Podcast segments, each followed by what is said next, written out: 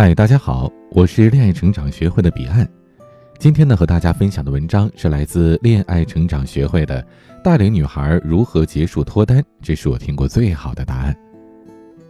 说到大龄脱单呢，很多人最先就会想到，这年龄大，可选择的范围就小了，优质的资源早就没了，只能将就了，尽快的向现实妥协了。大龄这个词呢，一直都是困扰很多人的问题。甚至二十出头的女孩就怕自己过几年嫁不出去了，感觉自己只要被贴上大龄这个标签，就会立马的贬值。但是，真的会这样吗？首先呢，我们来用数据说话。我在所有接的脱单学员当中，三十岁及以上的同学整体来说脱单是最快的，而且关系还很稳定。其次呢，大龄的女生就注定是没有优质资源。只能选择将就了吗？答案从自己身上就可以找到。我们呢，不妨问自己三个问题：自己是不够优质吗？自己一直单身到现在，是因为自己的价值不够高吗？难道身边所有的人，有另一半的人，他们都比自己优质吗？我想这三个问题，你的答案一定是否定的。相应的，男生也是这样的情况。那我们根据年龄的断定，没有优质资源这样的想法显然是错误的。那另外，大龄真的就代表贬值吗？你可以问问身边的男性，二十岁的凤姐和四十岁的林志玲选谁呀？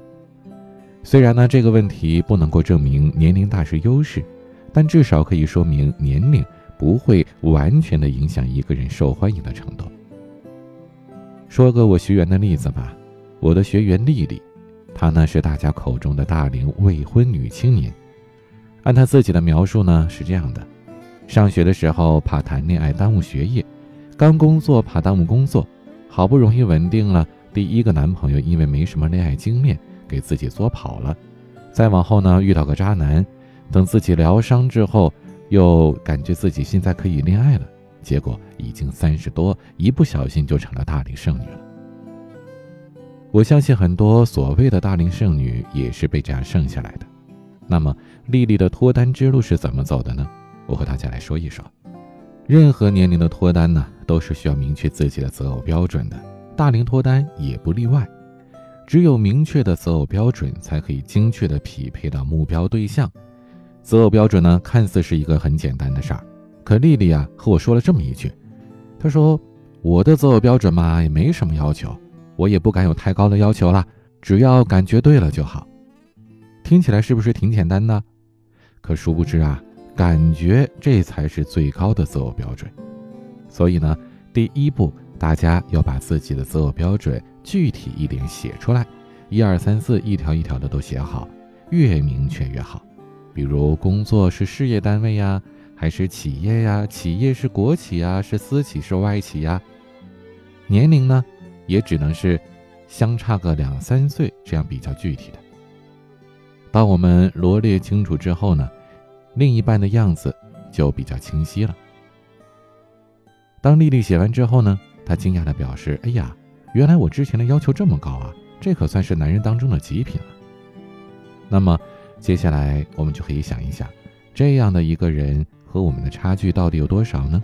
有哪些是努力可以匹配的？哪些是我们无论如何都触不可及的呢？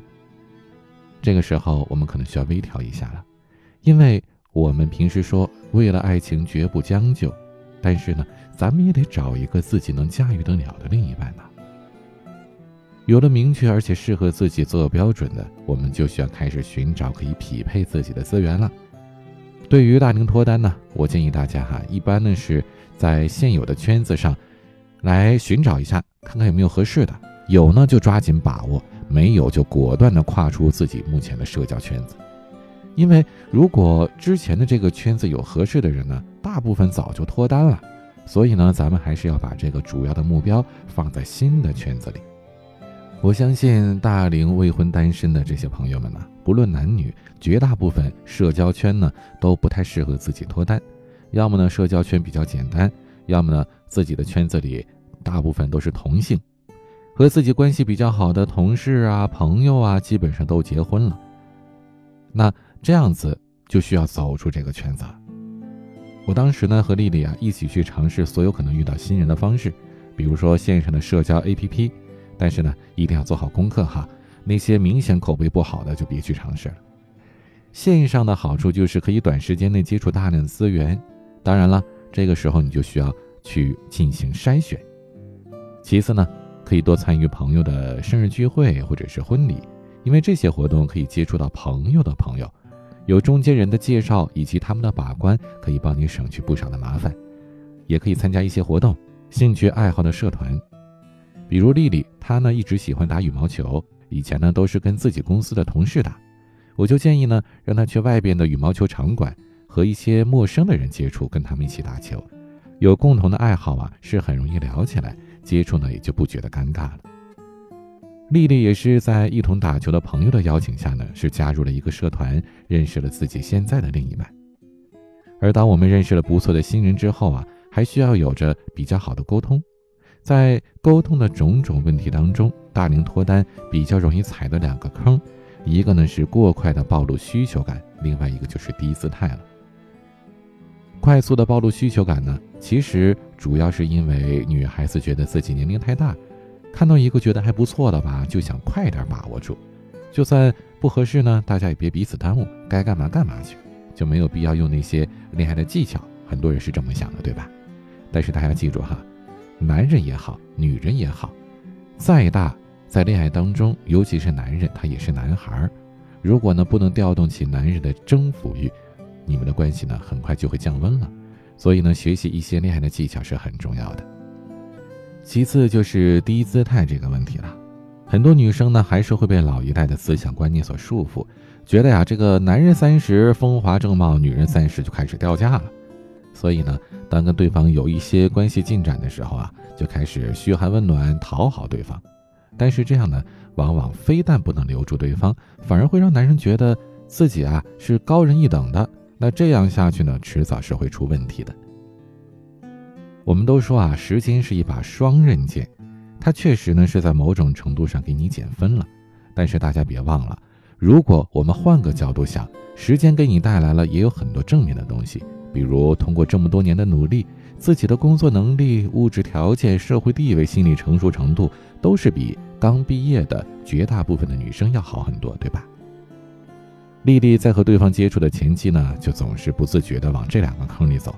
幸亏啊，我当时发现的早，而且呢加以调整，才没让他们的关系恶化。所以大家一定要注意了。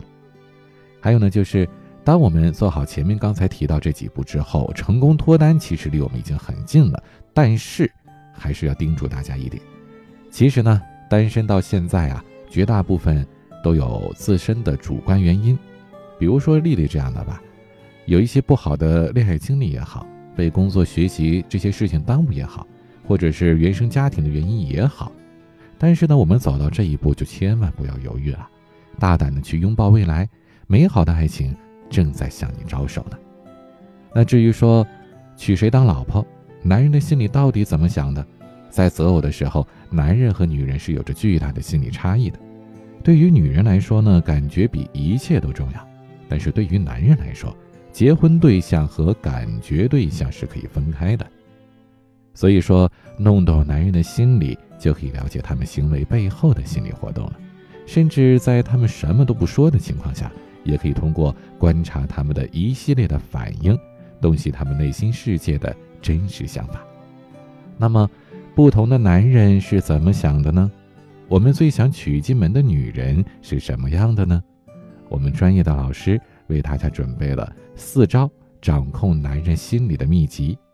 现在添加我的助理咨询师的微信“恋爱成长零幺二”，是“恋爱成长”的全拼加上数字零幺二，十秒钟之后，你就可以获得让他挤破头都要和你在一起的超实用秘籍了。